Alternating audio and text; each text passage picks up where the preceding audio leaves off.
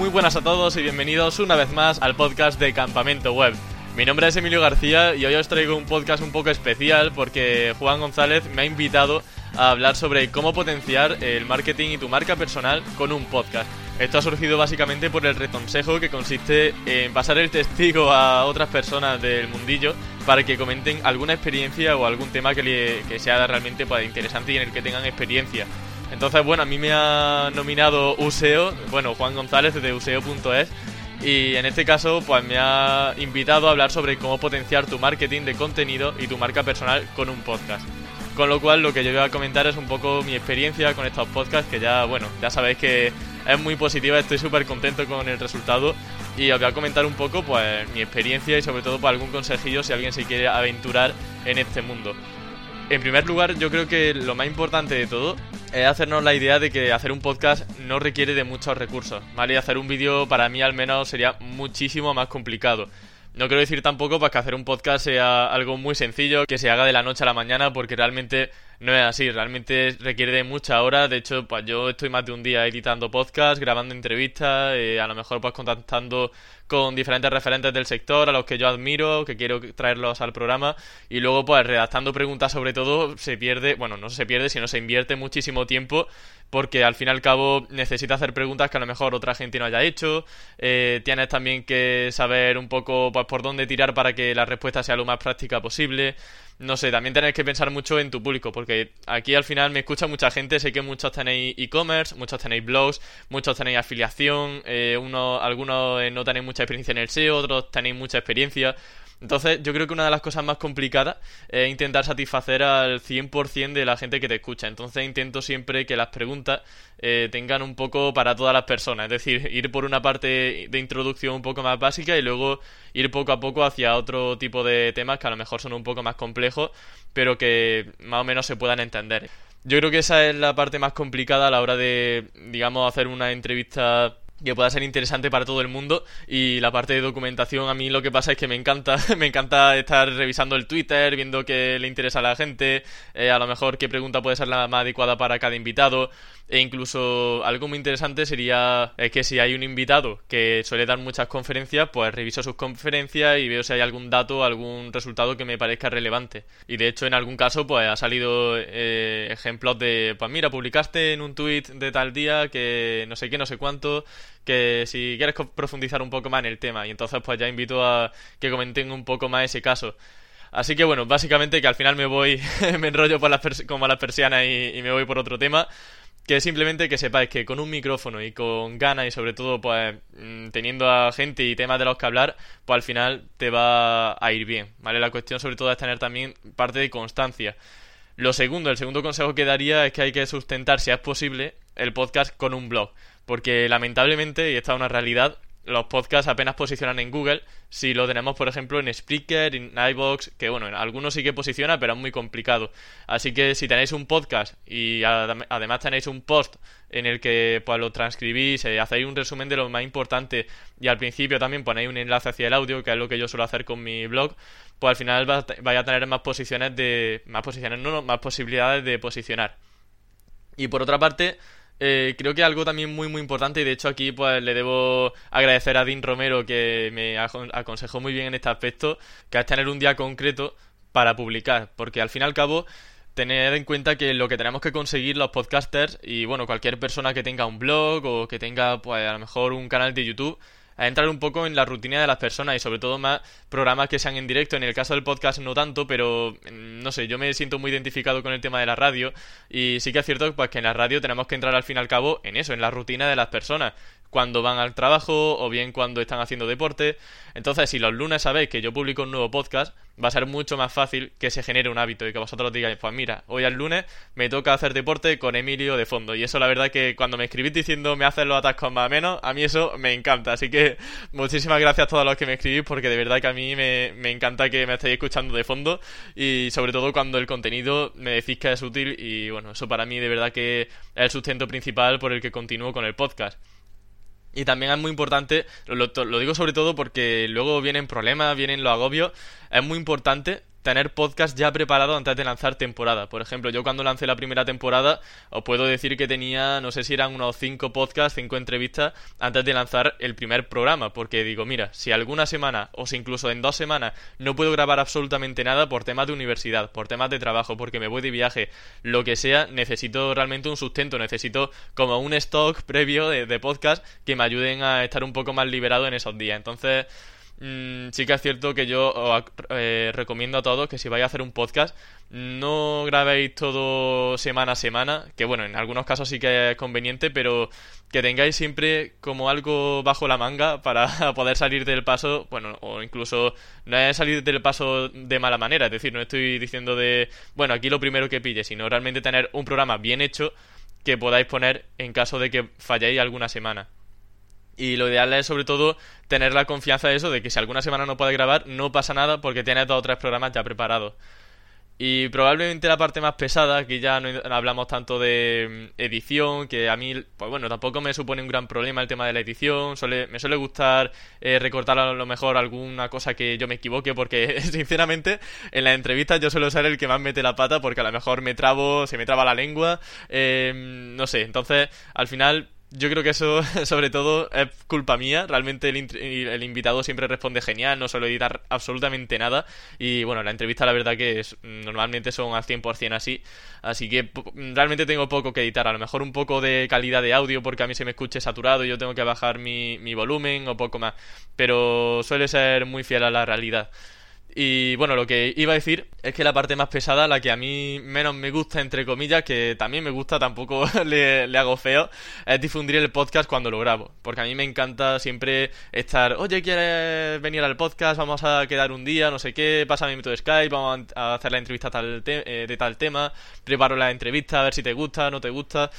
Eh, y luego ya cuando tengo que difundirlo, pues sí que es cierto, pues que bueno, tengo que hacer las imágenes, tengo que preparar la newsletter. La newsletter la verdad que me da una pereza que, que bueno, ya al final mm, el tema de presentar al invitado y todo eso me suele gustar porque además veo su recorrido, veo que, joder, que es una persona que sabe mucho del tema y me suele gustar, pero luego el tema de empezar un podcast, la verdad que me, eh, se me eh, complica un poco y me resulta un poco pestiño, pero bueno, se, con la práctica más o menos eh, lo voy haciendo más, más ameno. Y bueno, lo que yo hago para difundir el podcast es básicamente enviar una newsletter por la tarde avisando del nuevo episodio, que eso lo hago siempre y yo recuerdo que bueno, los primeros días no la enviaba los lunes, la, enviaba los martes porque a lo mejor un lunes se me había pasado, porque es que no tenía ni siquiera yo el hábito de que los lunes había podcast. Entonces digo, el martes me levanto y digo, madre mía, que ayer no envié en la newsletter a mis suscriptores. Así que ahora sí que tengo el hábito, además me lo apunto en la agenda cada domingo, preparar la newsletter para mañana. Y los fines de semana, la verdad que yo en lugar de estar con mi amigo, me pongo a editar el podcast para tenerlo el lunes. No, hombre, también hay tiempo para salir con amigos, obviamente, creo que algo fundamental, no te puedes quedar todo el día en casa porque eso al fin y al cabo te puede pasar factura de una manera muy muy negativa. Yo la verdad que me encanta estar con amigos y esto de los podcasts obviamente también me encanta, pero hay que saber también compaginar la vida social con la vida profesional y, bueno, pues con todo. Eh, también lo que hago es avisar por Twitter por la mañana o por la tarde, depende de cómo me pille. A lo mejor hay días que digo, bueno, pues hoy eh, me apetece publicar por la mañana, veo que hay más actividad por la mañana, pues lo publico por la mañana. Y otras veces pues que lo suelo publicar sobre las 7, sobre las 6, porque suele ser cuando la gente termina de dormir la siesta y todo eso, pero no sé, la verdad que en, el tema de horas me preocupa más o menos porque digo, eh, tengo la necesidad de saber cuándo la gente está más activa en redes sociales o cuándo la gente eh, va a abrir más mi newsletter, porque al final yo quiero que, ya que hago el contenido, que lo vea el máximo número de personas posible. Entonces, no saber a qué hora es la mejor para publicar. Sé que existen herramientas eh, que te dicen, por ejemplo, Metricool, creo que también te dice cuándo es la mejor hora para publicar. Pero no sé, me, yo lo suelo publicar un poco según me venga en gana, la verdad. Y también otra cosa que hago eh, es intentar que en grupos de Telegram sobre SEO también haya visibilidad. Y por ejemplo, en el grupo de SEO 30 de Gastre, aparezco cada semana, eh, le digo a Gastre, mira, ya he publicado un nuevo podcast y él con, con todo su salero me, me suele eh, publicar el podcast, eh, bueno, el enlace hacia el podcast y me suelen ver por esa vía mm, unas 200 personas aproximadamente, a veces más, a veces menos, depende mucho de la semana, también de la hora nuevamente a la que se publica. Y luego hay una cosa que es que me encanta, que es vuestra difusión. Porque de verdad que siento el apoyo más que nunca y me encanta que el contenido sea de utilidad. Entonces, yo cuando veo que hay personas que están recomendando, están haciendo retweet, que le están dando me gusta, que me están comentando, pues todo eso al final es lo que de verdad a mí me, me llena, porque digo, madre mía, qué guay que a la gente le esté gustando todo lo que estoy compartiendo. Así que, y bueno, yo y el invitado obviamente, porque aquí sobre todo, como sabéis, son entrevistas que obviamente eh, el entrevistado tiene un montón de trabajo porque, claro, tiene que hacerse hueco para venir a mi podcast, cosa que agradezco un montonaco. Y bueno, pues eso, que realmente me encanta vuestra difusión porque, no sé, creo que es la más cercana, la que la gente más va a valorar, porque yo al fin y al cabo soy el creador del podcast y la gente sabe pues que lo voy a compartir porque a mí me gusta pero porque lo he hecho yo. Entonces, que lo comparta otra persona puede dar más credibilidad y sobre todo a mí, como ya os digo, es que me parece genial y, y me llena muchísimo. Y luego, por ejemplo, a mí me ha sucedido que siento que la comunidad está más activa y que me comenta más cuando eh, estoy haciendo podcast. Sí que es cierto pues, que con artículos que yo hacía, que a lo mejor eran muy largos, que hacía casos prácticos y todo eso, también tenía muchísima interacción pero no notaba que hubiese tantas comparticiones en Twitter o por otras redes sociales, por Telegram. Entonces, ahora siento como que la gente comparte más y me resulta curioso porque cuando voy a los eventos de SEO, no suelo ir a muchos, pero a los que voy, eh, la gente dice, ah, tú eres el del podcast de Campamento Web, que claro, a mí antes me, me conocían como el de Campamento Web solamente, y me resulta curioso que ahora, claro, se me identifique como podcaster. Y, y, la verdad que yo creo que por esa parte ha habido una vía de diferenciación bastante importante, porque al final blogs de SEO hay muchísimo y la verdad que haberme abierto esta vía por el tema del podcast yo estoy muy contento con el resultado y, creo que ha sido una, una, vía muy positiva porque sobre todo eso, sobre todo he podido abrirme mucho más a vosotros, me escucháis, aunque no os guste mi voz, aunque no sepa locutar, pues creo que puede ser muy positivo. Entonces al final diferenciarme por el tema del podcast, la verdad que me ha encantado y creo que la gente también se queda un poco con, ah, el chico del podcast. Y pues bueno, por esa parte creo que ha sido muy positivo porque también estar todo el rato leyendo, al final yo creo que lo ideal es darle la opción al usuario de poder decirle, mira, tú quieres escribir, o, eh, perdón, quieres leer o quieres escuchar. Entonces, siempre que tengo tiempo, la verdad, intento hacer como una mezcla y que en el post, en el post del, del blog tengáis tanto el audio como el contenido. Lo que pasa pues que es que yo, mira, sinceramente, no es por excusarme ni nada, pero es que no me dan las horas para más, porque estoy en la universidad todas las mañanas, algunas tardes también. Luego estoy con el trabajo, eh, luego también con mis páginas web que no las puedo olvidar. Eh, no sé, al final necesito también un poco de tiempo libre, necesito salir con amigos, que no me puedo quedar solo en casa durante toda la semana. Entonces, no sé, estoy un poco, un poco agobiado, pero lo llevo bien porque al fin y al cabo es, lo que me gusta y, sé que cuando acabe la universidad pues voy a poder dedicarme a esto pues mucho más eh, a fondo, a no ser que Google desaparezca y el SEO nos vayamos a la porra. Pero por ahora eh, mi, prioridad es básicamente eso, universidad, trabajo, proyectos propios y continuar con el podcast. Y yo creo que algo muy positivo también en las entrevistas de los podcasts es que conoce a grandes referentes a los que sigue. Yo, por ejemplo, eh, no sé, yo seguía muchísimo, muchísimo a Luis Villanueva. De hecho, fue el primer referente con el que eh, empecé a escribirme. Le decía, pues, que qué orgullo que él también sigue ese campamento web. Y la verdad que es que mm, no sé si me vaya a entender, pero estar del lado del escenario no me refiero a escenario físico, sino más bien en el backstage, no sé cómo explicarme, pero básicamente estar desde la parte donde se realizan las cosas, dentro de la parte de generación de contenido, no tanto como por la parte del consumidor, en un tema que me, que me gusta tanto como el SEO la verdad que me parece genial porque conozco cómo se van realizando los diferentes eventos desde dentro, eh, conozco cómo se mueven las agencias de SEO, conozco, pues no sé, un poco todo el entorno y a mí la verdad que me encanta poder estar aquí en este sector, en el del SEO, conocer a tanta gente y sobre todo que es que cuando tú entrevistas a una persona en el podcast, al final, siempre antes y después, eh, te queda un poquillo hablando con el uso, eh, con el iba a decir usuario, pero obviamente pues con la persona, con el invitado, y en el que pues a lo mejor te cuenta alguna anécdota de su vida, o te dice qué está haciendo ahora, o si va a ir a algún evento para poder conocernos más en persona. Entonces, al final, como que es, entre comillas, una excusa que tú le das eh, a una persona que es referente y que te da la posibilidad de conocerla mucho más a fondo. Y te das cuenta de, de que, joder, son gente que vale muchísimo. De verdad que es que no estoy mm, decepcionado con ninguna entrevista. Más bien soy yo el que decepciona porque siempre me equivoco, como digo, hablando en alguna parte y tengo que editar alguna tontería o, o alguna, mm, no sé, algún gallo que me sale o no sé, cosas así. Entonces, no sé, a mí la verdad que me encanta conocer a grandes referentes porque es que son gente que sigo y que voy a poder entrevistar. Entonces a mí eso de verdad que me enorgullece un montón, pero un montón. Y conocerla además, pues muchísimo más, eh, muchísimo más. Y ya para finalizar, eh, me gustaría dedicarle una pequeñísima parte al tema de la monetización, porque, y digo pequeñísima no porque no me gusta hablar del tema, sino porque es que realmente directamente no gano absolutamente nada con este podcast. No hago patrocinio, eh, no sé, no tampoco estoy aquí vendiendo ningún curso, entonces no sé, realmente no gano nada de dinero, por eso digo que el principal apoyo que tengo eh, son vuestros comentarios, son vuestros mensajes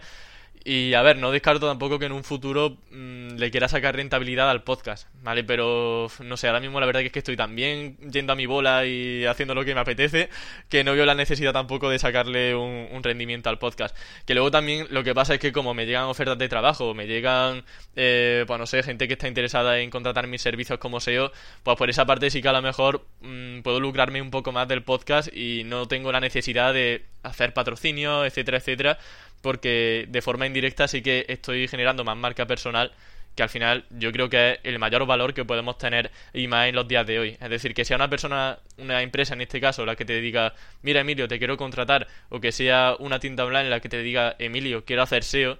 creo que eso tiene un valor incalculable porque mm, cuando vienen problemas normalmente es cuando tú quieres dar eh, quieres hablar con una empresa o cuando tú quieres hablar con un cliente y no te entiende no sabe ni lo que es el SEO eh, eh, se cree pues que bueno que con el trabajo que él hace que puede estar en lo cierto pero en muchos casos tampoco es así que cree que, pues, que sabe mucho de SEO que no quiero decir pues que yo sepa mucho de SEO, simplemente pues que a lo mejor yo puedo ver errores y él no es consciente de que hay oportunidades de mejora y que bueno, pues que hay oportunidades para tener mayores rankings. Entonces, por esa parte,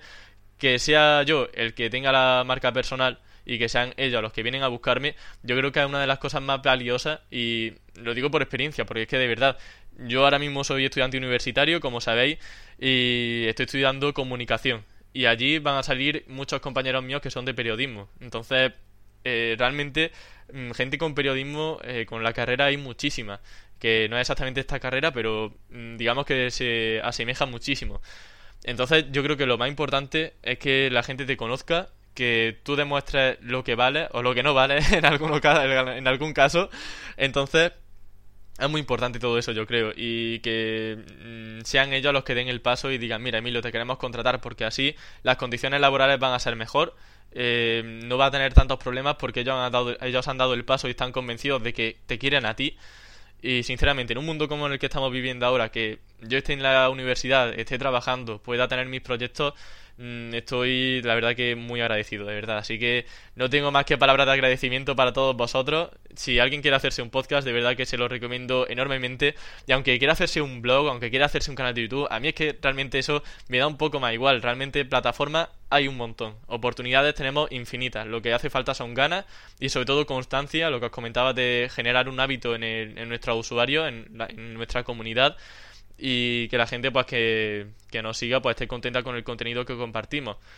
Así que pues bueno, esos son mis consejos filosóficos de, del día de hoy. Espero que os hayan gustado. No sé cuánto me he extendido, no sé cuánto llevo grabando. Son, bueno, 20 minutos aquí dando la chapa, madre mía. Bueno, pues muchas gracias a los que estáis todavía aquí en estos 20 minutos de, de sufrimiento escuchándome. Así que eh, nos escuchamos el próximo lunes, como ya sabéis, ahí generando un poquillo la rutina en vuestras vidas, eh, con un nuevo podcast individual, con un nuevo entrevistado. La verdad que no sé muy bien cuál voy a publicar, así que lamentablemente no os puedo dar ningún adelanto. Pero bueno, sí o sí tendréis podcast la semana que viene, así que sorpresa para, para el lunes. Así que nada, muchísimas gracias por estar ahí, por todo el apoyo y nos escuchamos el próximo lunes. Hasta la próxima y nomino a Nuria Cámaras para que nos cuente en su blog cómo hacer categorías de productos que sean atractivas para el usuario.